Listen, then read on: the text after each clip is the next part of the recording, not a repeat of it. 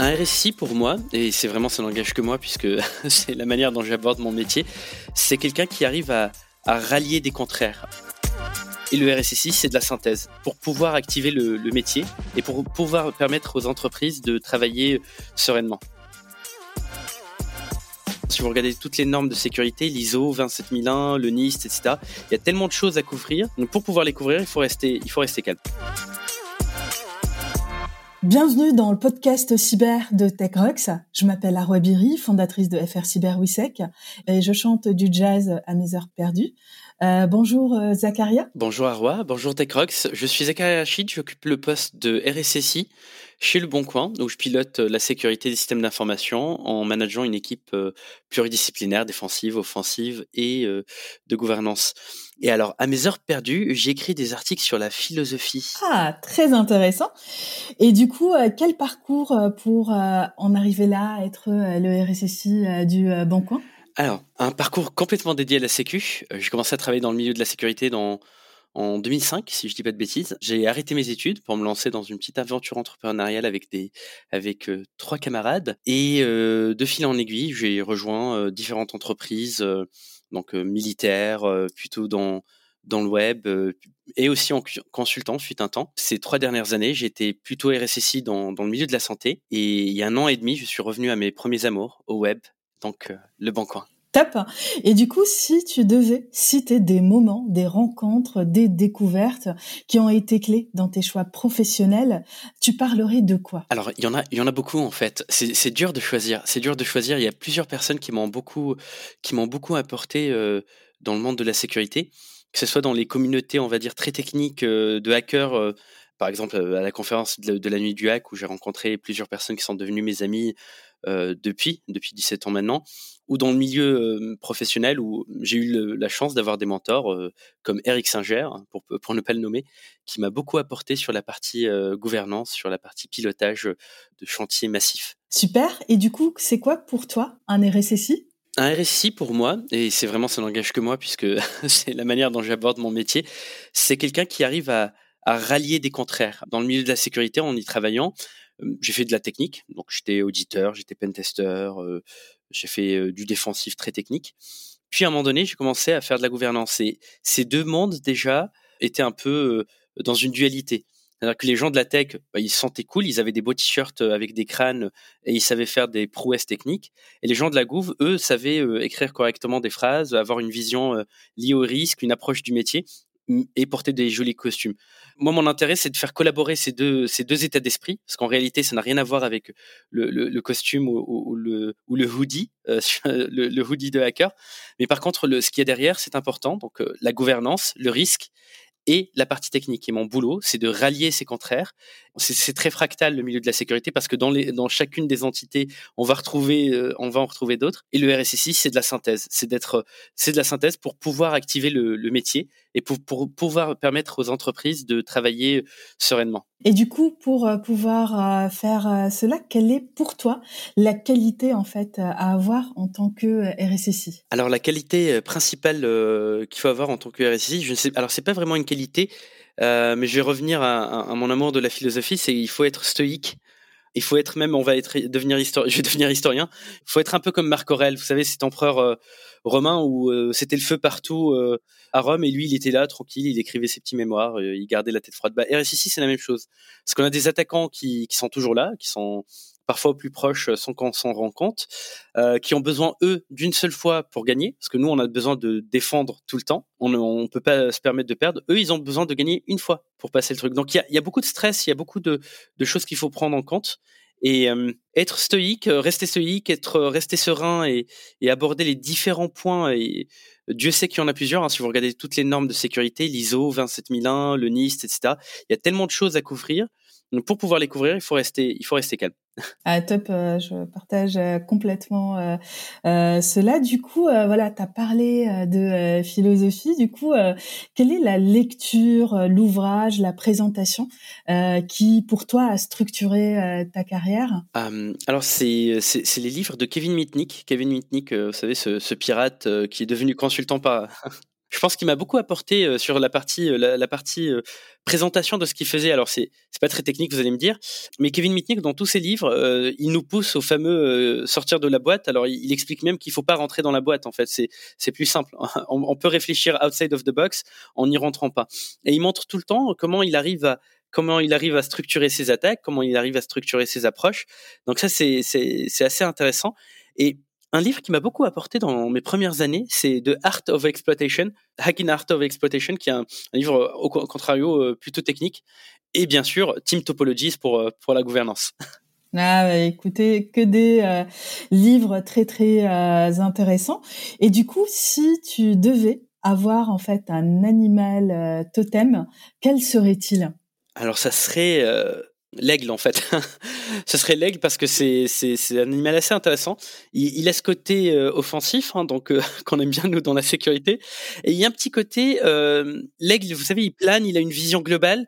Donc c'est ce qu'on essaie à, chercher de faire. Hein. Nous, à chaque fois, dans mes équipes, c'est ce que j'essaie de d'apporter modestement à, à mes collaborateurs. D'ailleurs, c'est d'avoir un peu une, une, une vue de, de haut. Ben, ça serait l'aigle, donc. Ah bah très très bien. Et du coup, euh, pour toi, quel est on va dire le tech leader ou le RSSI en fait euh, connu que tu aurais euh, aimé être et pourquoi? Alors, je n'identifie pas de, tech leader que je voudrais être, pour ainsi dire. Je suis trop, je attaché à mon reflet le matin dans la salle de bain. par contre, je suis très content en fait et très, je me sens enrichi tout le temps, continuellement. Euh, de l'apport de mon équipe actuelle, en fait, du DIRTech actuel. Donc, on a notre CTO qui, qui, qui est bien connu, je pense, et qui connaît bien TechRox, Julien, Julien Jouot. Mais aussi tout, tout le reste de l'équipe, en fait, dans, de sa direction où chaque directeur a une maîtrise de son périmètre, a une maîtrise de, des valeurs métiers qu'il a au quotidien et qui me m'enrichit littéralement parce que je ne suis pas un pro euh, euh, du machine learning, de, de, la data science, ni même de la DSI. C'est pas mon premier, c'est pas mon premier rôle. Euh, par contre, euh, ils m'enrichissent et ils me permettent d'aller plus loin, même dans la manière dont je fais de la sécurité. Top. Si on zoome un peu sur, euh, bah, du coup, ton poste actuel, qu'est-ce que voilà que tu souhaites mettre en avant?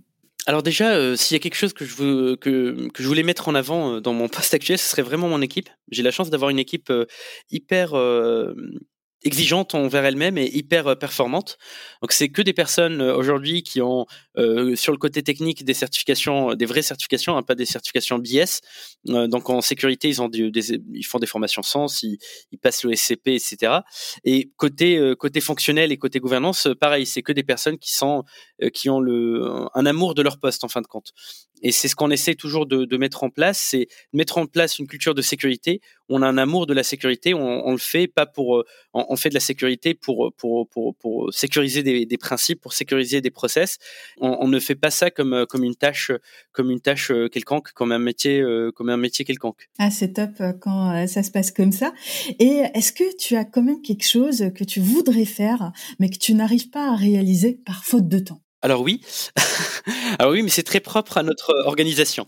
Euh, en fait, euh, deux fois par semaine, on a on a une une démo, une démo dans, que quelqu'un présente, euh, donc dans l'équipe sécurité. Donc on peut faire, euh, peut découvrir des, des nouveaux outils. Quelqu'un va utiliser son temps de R&D pour pour analyser l'outil et le présenter au reste de l'équipe une méthodologie, un process, etc. Et euh, je m'étais engagé à faire une présentation euh, d'un outil qui s'appelle euh, Zap, donc l'outil, le scanner de vulnérabilité de l'OASP. Et malheureusement, par faute de temps, on est tellement sollicité sur tous les sur tous les fronts que je n'ai toujours pas trouvé le temps de, de m'atteler à la tâche. Ah bah euh, top de partager euh, ça avec nous. Et du coup, euh, qu'est-ce qui t'empêche de dormir en ce moment? Est-ce qu'il y a un sujet qui t'empêche de dormir en ce moment? Alors oui, ah. c'est Noël qui m'empêche de dormir en, ce moment.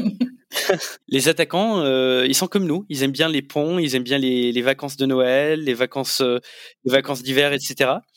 Euh, parce que les attaquants, alors euh, je vais, revenir à Kevin Mitnick, hein, qui faisait de la psychologie cognitive à l'époque sans, la nommer. Euh, les attaquants, ils surfent sur les émotions.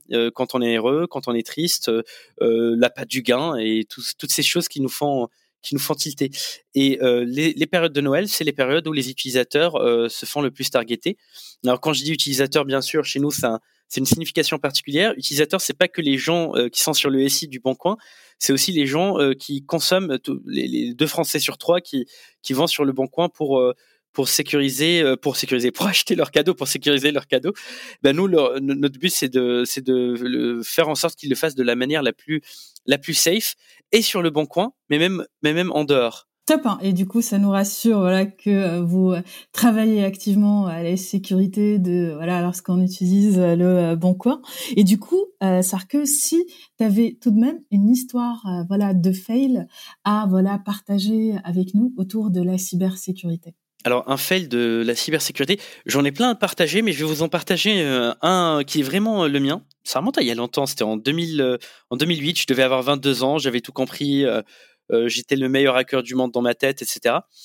Et j'avais un poste dans une, chez un éditeur web, une entreprise qui, qui, qui, code, qui, enfin qui code, qui produit des sites web, des applications web. Et euh, j'étais en charge de la sécurité sur plein de sujets. On avait décidé d'injecter la sécurité, euh, euh, de faire du DevSecOps. Donc DevSecOps, hein, vous voyez, c'est insérer le DevOps, c'est un peu la mutualisation et de, de, du développement et de et des, des opérations IT. Hein, c'est le on merge ces demandes pour permettre d'avoir un, un, pipeline un, un, peu un peu cohérent. Et la sécurité, c'est on vient s'insérer entre les deux. Donc on vient s'insérer dans cette pipeline-là, dans cette continuité pour rajouter de la sécurité le, le, plus naturellement possible, de la manière la plus, la plus organique, diront nos cousins québécois, pour que le développeur lui-même fasse, euh, euh, fasse euh, ses actions de sécurité sans, sans que ça lui prenne trop de temps. Alors à l'époque, euh, j'avais pas compris ça. Hein, je m'étais, je m'étais arrêté à injecter de la sécurité, point. Et on s'était, on s'était amusé à faire des formations, des, des ateliers, etc. pour les développeurs. On leur avait mis plein d'outils dans les pipes de l'époque. On avait du SVN, donc ça va. On était un peu, on était un peu euh, à jour quand même là-dessus. Et on avait rajouté euh, des, scans de sécurité quand ils commitaient, etc. Sauf que euh, on s'était pris un gros frein à main parce que et on comprenait pas pourquoi. Je comprenais pas pourquoi. Je mettais ça sur la faute du dev, hein, parce que le dev c'est toujours de la faute. on aime bien dire ça, nous, dans l'IT en général, pas que dans la sécurité, c'est l'interface chaise-clavier. Donc, par manque d'humilité, on, reproche à l'autre le fait que notre solution échoue.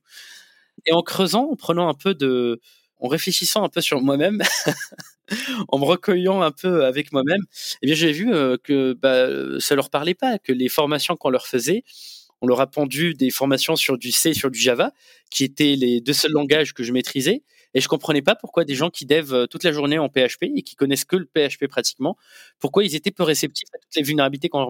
Mais voilà, mais c'est toujours intéressant quand on fait un travail sur soi. Hein. Parce que sur le coup, je me, me rendais pas compte. Hein. C'était mais ils sont nuls, ils veulent pas comprendre ou quoi? On leur a mis plein d'outils en plus. Donc euh, et pareil, euh, les, les, outils. Alors ça, c'est quelque chose quelque chose dont on pourra peut-être parler tout à l'heure, mais euh, que, que les quand, je vous disais tout à l'heure que les directeurs euh, actuels chez le Bon Coin m'apportent beaucoup, c'est pas c'est pas de la flagornerie, c'est le, le, fait que les outils doivent avoir un UX sympa, faut qu'ils s'intègrent de manière vraiment naturelle, parce que moi, organique pour moi, ça veut juste dire que ça rentre dans le pipe.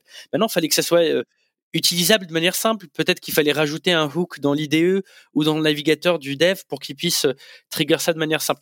Donc voilà, mon premier fail, euh, c'est vraiment euh, de la formation et de l'intégration naturelle chez chez mes amis développeurs et chez mes amis côté côté ops. Et du coup, avec ce retour d'expérience, qu'est-ce que tu as pu mettre en place du coup au niveau du Bon Coin en termes de DevSecOps? Alors, euh, chez le Bon Coin, on a une CI/CD qui est assez, euh, qui est assez mature euh, d'un point de vue, d'un point de vue dev déjà, sans parler de, sans parler de, de sécurité. Et ce qu'on a fait, c'est rajouter des jalons de sécurité un peu partout. Ce qui est foncement une ligne, c'est une ligne, mais dans un espace rémanien en réalité, du coup, parce qu'elle fait des loopings, etc. C'est, c'est pas une vraie droite. Et ce qu'on a fait, c'est rajouter la sécurité au tout début. Donc déjà, quand les les PO commencent à réfléchir à faire une à faire une feature, bah nous on va venir, on va faire du threat modeling avec eux, on va les accompagner, on va les challenger, on va eux ils ont une simplicité, ils font des user stories, donc on va leur proposer de faire des, evil stories, des misuse stories, ou plutôt que de dire euh, euh, notre utilisatrice euh, veut acheter tel produit en faisant tel parcours, nous on leur dit bah un attaquant essaye de regarder le panier de l'utilisateur plutôt que que de suivre le parcours légitime, et ça leur permet eux de, de déjà d'imaginer les scénarios de sécurité, d'imaginer et de produire des contre-mesures de sécurité avant même que euh, on vienne les voir en réalité. Et c'est ça le but. Le but, c'est de leur donner le plus en plus euh, d'autonomie. Ensuite, dans tout le pipeline, bah, vous allez avoir des, des contrôles de sécurité donc des du SAST, donc des scanners des scanners de code en réalité qui vont analyser le code et chercher des patterns vulnérables. Donc ils vont voir est-ce qu'on utilise des, des, des fonctions qui sont qui sont obsolètes, est-ce qu'on est-ce qu'on a des injections XSS parce qu'on fait quelque chose vraiment obvious, euh, on prend une variable, on la traite pas, on la réinjecte et il n'y a aucune fonction de traitement qui passe? Eh bien là, ça va, ça peut le détecter. Et en plus, on est en train de, rajouter euh, du scanner dynamique. Donc euh, cette fois-ci, c'est c'est pas tant le code qu'on va analyser, mais on va réaliser des analyses sur sur l'application web elle-même. Donc le, le, scanner le scanner de code, ce n'est rien d'autre qu'un qu'un proxy web couplé à un crawler et couplé à un super grep, donc euh, qui a des bases de données de, qui lui permettent de dire est-ce qu'il y a une vulnérabilité ou pas. Et on va lancer ces scanners de vulnérabilité sur nos applis web et ils vont, ils vont regarder s'il y a des vulnérabilités ou pas. Et la chose la plus intéressante qu'on essaie de faire, alors on n'y est pas encore arrivé, mais c'est de prendre des, scénarios existants, donc des, parcours existants qui sont codés ou qui sont écrits euh, via via du Selenium ou autre, et de les rejouer parce qu'on a plus de chances en fait de trouver des vulnérabilités là-dedans, parce que ça va ça va s'authentifier, ça va réaliser des actions euh, que l'on suppose être des, des, vraies actions de la, de, la vraie vie, et on les fait passer par le DAST. Bah, par exemple, je peux vous dire le nom de quelque chose qui est, qui est open source et qui me tient beaucoup à cœur, OASP Zap. Vous le faites passer par OASP Zap, et bien automatiquement Zap va vous dire bah tiens, tu as des vulnérabilités à tel moment, à tel moment, etc. Et ce qui est intéressant, c'est que le, le développeur, bah, il a un feedback immédiat après son commit. Alors plus ou moins immédiat selon le type de scan qu'on va lancer. Et ça va lui permettre, lui, lui-même, en fait, de prendre la vulnérabilité de la corriger. Parce que le développeur, c'est la personne euh, la plus à même euh, de euh, comprendre qu'est-ce qu'une vulnérabilité au niveau de son code et comment la patcher. Nous les attaquants, alors nous les attaquants, nous les auditeurs ou les professionnels de la sécurité, on a notre regard un peu inquisiteur, mais il y a vraiment une sympathie, enfin une sympathie c'est pas le bon mot, mais il y a une il y a une accointance entre le développeur et son code qui fait que c'est lui la meilleure personne pour pour euh, comprendre réellement la vulnérabilité, pour savoir s'il faut la patcher, s'il faut mettre une mitigation, euh, s'il faut mettre euh, juste un bypass, le temps qu'il y ait un vrai patch ou autre, etc. Bah, merci beaucoup pour ce partage. Et du coup, par rapport aux EDR, ça, voilà, vous avez mis en place de le, des EDR au niveau du Bon Coin. Peux-tu nous en parler un peu? Yes. Alors EDR, e donc euh, moi, j'aime bien redéfinir à chaque fois ce, qu'on, ce que veut dire un EDR. Donc, euh, le, le, l'acronyme en anglais, c'est Endpoint Detection and Response.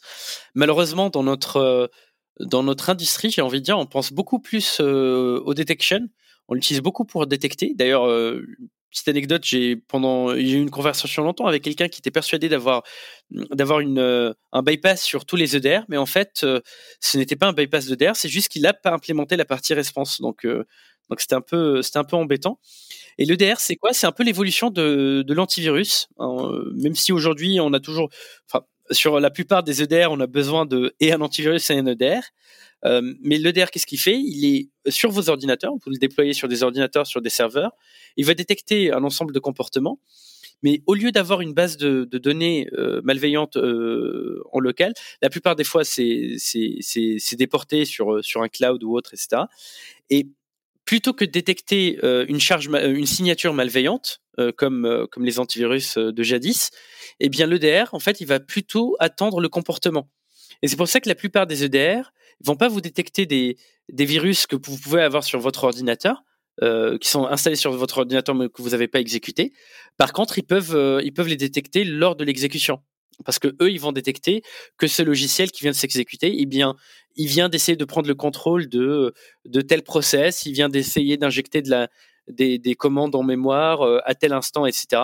Et il sait que, de manière comparative, que c'est un comportement plutôt suspect, plutôt plutôt euh, plutôt d'un attaquant. Et vous pouvez, comme je vous ai dit, la partie response, c'est une partie qui est vitale euh, pour moi dans la gestion d'incidents et de gestion de crise. C'est qu'en ayant un EDR sur vos ordinateurs, vous pouvez vous absoudre en fait de des questions de, de gestion de l'IT, de votre flotte d'IT, parce que vous pouvez virtuellement exécuter des commandes sur n'importe quelle, euh, quelle machine sur laquelle il y a l'EDR. En tout cas pour ceux que pour ceux qu'on utilise chez le Bon Coin. Et ça vous permet aussi de contain. Imaginons que vous avez une machine. Euh, alors euh, ta machine à roi, elle est tu as installé un, logiciel malveillant, tu l'as exécuté, il est en train de compromettre ton asset, il essaye d'aller ailleurs, eh bien, je vais pouvoir isoler ton, ordinateur et te couper Internet, tout en permettant juste une connexion en fait vers euh, les serveurs de l'EDR pour qu'on puisse analyser bien sûr et comprendre euh, comprendre l'attaque et mieux et mieux la contenir. Donc là, on a parlé euh, par rapport à tout ce qui est EDR. Euh, e donc là, si on parle sur euh, tout ce qui est voilà threat intelligence, donc si tu pouvais la définir un peu et voilà parler un peu par rapport à la coopération donc entre le Bon et d'autres entreprises autour de ce sujet. Alors la threat intel, hein, c'est quelque chose, ça fait super sexy comme ça hein, quand on regarde les films d'espionnage américain. Hein. Alors euh, en, France, c'est moins sexy. la threat intel, c'est les c'est les personnes qui font les notes ministérielles et qui délivrent les dossiers au ministre. Alors je, je, rigole bien évidemment. Euh, les services français sont, très réputés dans le domaine. Et euh, en ce qui concerne la sécurité de l'information, donc nous modestement, on on va pas avoir des notes sur sur des groupes très avancés, mais on veut avoir des informations sur les groupes d'attaquants. Donc le Bon Coin, comme plein d'autres entreprises, on est abonné à un ensemble de, sociétés qui font de la threat intel, qui surveillent les attaquants, qui vont nous dire, bah tiens, Zach, euh, euh, on sait que tel acteur s'intéresse euh, au marketplace, il s'intéresse aux clients français, ils veulent attaquer la France parce que c'est des activistes de tel ou tel pays. On ne va pas en citer pour fâcher personne. C'est des activistes de telle ou telle association qui s'attaquent euh, que sais-je, à la consommation, euh, euh, à la couleur orange. Ils aiment pas la couleur orange, ils aiment pas le bon coin, ils aiment pas la seconde main, ils aiment pas, ils aiment pas les écolos, ils veulent s'attaquer à nous. donc on s'intéresse, on a, on a un ensemble d'informations comme ça. On a aussi de la veille qui est faite sur le, ce qu'on va appeler entre guillemets le, le, le, deep web ou le dark web. Hein. On surveille quand je vous disais tout à l'heure, si des, si des attaquants vont, vont faire des, des, choses, etc., sur le deep web, ben, on va récupérer ces informations. Et il y a une partie en fait euh, qui que l'on gardait pour nous-mêmes, c'est tout ce qui se passait chez nous, tout ce qui se passait chez nous, tout ce qui, tout ce qui nous targetait, nous ciblait. Eh bien, on le traitait, on résolvait la, la, situation et on passait à autre chose. Un ami, Antonin Garcia, qui est RSSI de VP, bah, il fait pareil. Euh, Cédric euh, chez Doctolib, il fait pareil, etc., etc. Et toutes les entreprises font pareil parce qu'on a ce culte du secret. Et ce qu'on s'est dit, c'est que on va créer une communauté de pratiques une communauté, euh, de pratique. Alors on en a, on, en avait par le passé. On, fait, on fait des des, des des, des apéros entre entre RSSI. On on boit du très bon Coca Zéro et du très bon champagne ou whisky ou au choix ou bière pour ceux qui aiment ça. Et on parle de méthodologie. Mais là, on est parti un, cran plus loin. On commence à partager les indicateurs de compromission. Donc, euh, imaginez que vous faites un phishing contre le bon coin. Bah, vous allez euh, envoyer un fichier malveillant. vous allez envoyer depuis un serveur qui vous permet d'envoyer du spam, etc. Le Bon Coin va traiter ce, phishing et on va récupérer les indicateurs de compromission. Dans un mail, c'est quoi les indicateurs de compromission? Bah, C'est le mail qui a envoyé, le serveur qui l'a envoyé, le fichier, la nature du fichier, comment il est écrit, etc. Et un ensemble d'autres indicateurs plus ou moins techniques où il n'y a aucune donnée à caractère personnel, où il n'y a aucun, euh, aucun euh, secret d'industrie pour le bon coin. Et ces, éléments-là, donc qui viennent de l'extérieur, qui appartiennent à des, à des attaquants, on va les descendre, euh, on va, les rendre très abstraits. On va leur mettre des tags. On va dire, bah ça c'est une IP malveillant venant euh, du Costa Rica, euh, malware écrit en Windows, etc. On, met vraiment des tags dessus et on les partage et on les met dans notre base de données qui nous permet de configurer tous nos équipements de sécurité, nos EDR, nos NDR, etc.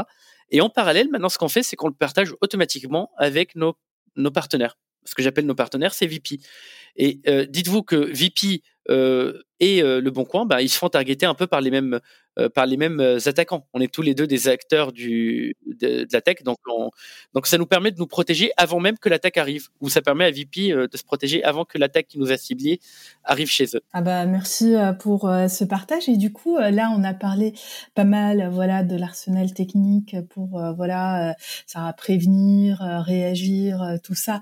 donc d'un point de vue technique, si voilà on parlait là un peu, on faisait un peu le focus sur euh, le côté euh, sensibilisation, voilà des euh, bah, du coup des membres du Bon Coin. Sarah, comment voilà vous les sensibilisez à la cybersécurité? Comment voilà vous les entraînez un peu à réagir aux incidents? Est-ce que tu peux voilà partager des éléments là-dessus avec nous? Oui, alors on le fait de manière différente de ce que j'ai pu vivre personnellement dans d'autres boîtes. J'ai fait plusieurs sociétés, hein, notamment des grands cabinets de conseil, des Big Four, etc. Et ce moment de l'awareness, en fait, de la formation euh, sur la cybersécurité, sur euh, la lutte contre le la, contre la corruption, etc. Bah, c'est le moment où je m'ennuie le plus, en fait, où, j'ai un truc où je je sais, pas pour toi, Arwa, hein, si, si tu as eu à on, on appuie sur. Alors, faut, faut pas que je le dise à voix haute. J'ai mes j'ai mes collaborateurs qui vont, mes anciens collaborateurs qui vont m'entendre. Mais je cliquais sur next, next, next, next, et après je faisais le questionnaire et j'avais souvent juste, hein, parce que je ne suis ni un ni un, un tel, ni un tel, ni un tel. Bon, alors bien évidemment, faut pas le faire parce qu'il y a de la bonne information qui est perdue. Et même dans les, formations les plus boring que j'ai eu à faire, j'apprenais en fin de compte quelque chose à la fin sur des nouvelles conceptions, sur des, des, des, souffrances au travail, sur des choses que je ne maîtrisais pas. Côté sécurité, c'est la même chose. Les gens faisaient next, next, next. Donc nous, comment on le fait chez Le Bon Coin? On essaie de garder un ton très, euh, très, euh, très Le Bon Coin, euh, très, très ouvert, très amical, très, très low tech aussi. On va pas vous bombarder de d'acronymes que vous ne maîtrisez pas, qui peuvent sortir de de l'ordinaire pour faire genre, hein, pour mériter notre salaire. Mais on va on va essayer de de, de, de parler de manière très très directe avec les utilisateurs, avec les collaborateurs. On va avoir un des slides d'ailleurs très épurés. Euh, certaines de nos slides, euh, elles comportent juste une image. Alors il y en a une sur l'ingénierie sociale, c'est, euh, je sais pas si tu as regardé Tinder Swindler, l'arnaqueur de Tinder. Pour parler d'arnaque, c'est le premier, c'est le premier palier qu'on va qu'on va prendre. Et pareil, on va prendre des exemples très concrets de la vraie vie qu'on a qu'on a vécu, et on va les présenter aux collaborateurs pour qu'ils pour qu'ils pour qu'ils comprennent le tout sur un ton très très amical avec une émotion. J'ai retenu ça de d'une présentation d'une euh, directrice PO euh, sur TechRox, euh, ah oui, Summit.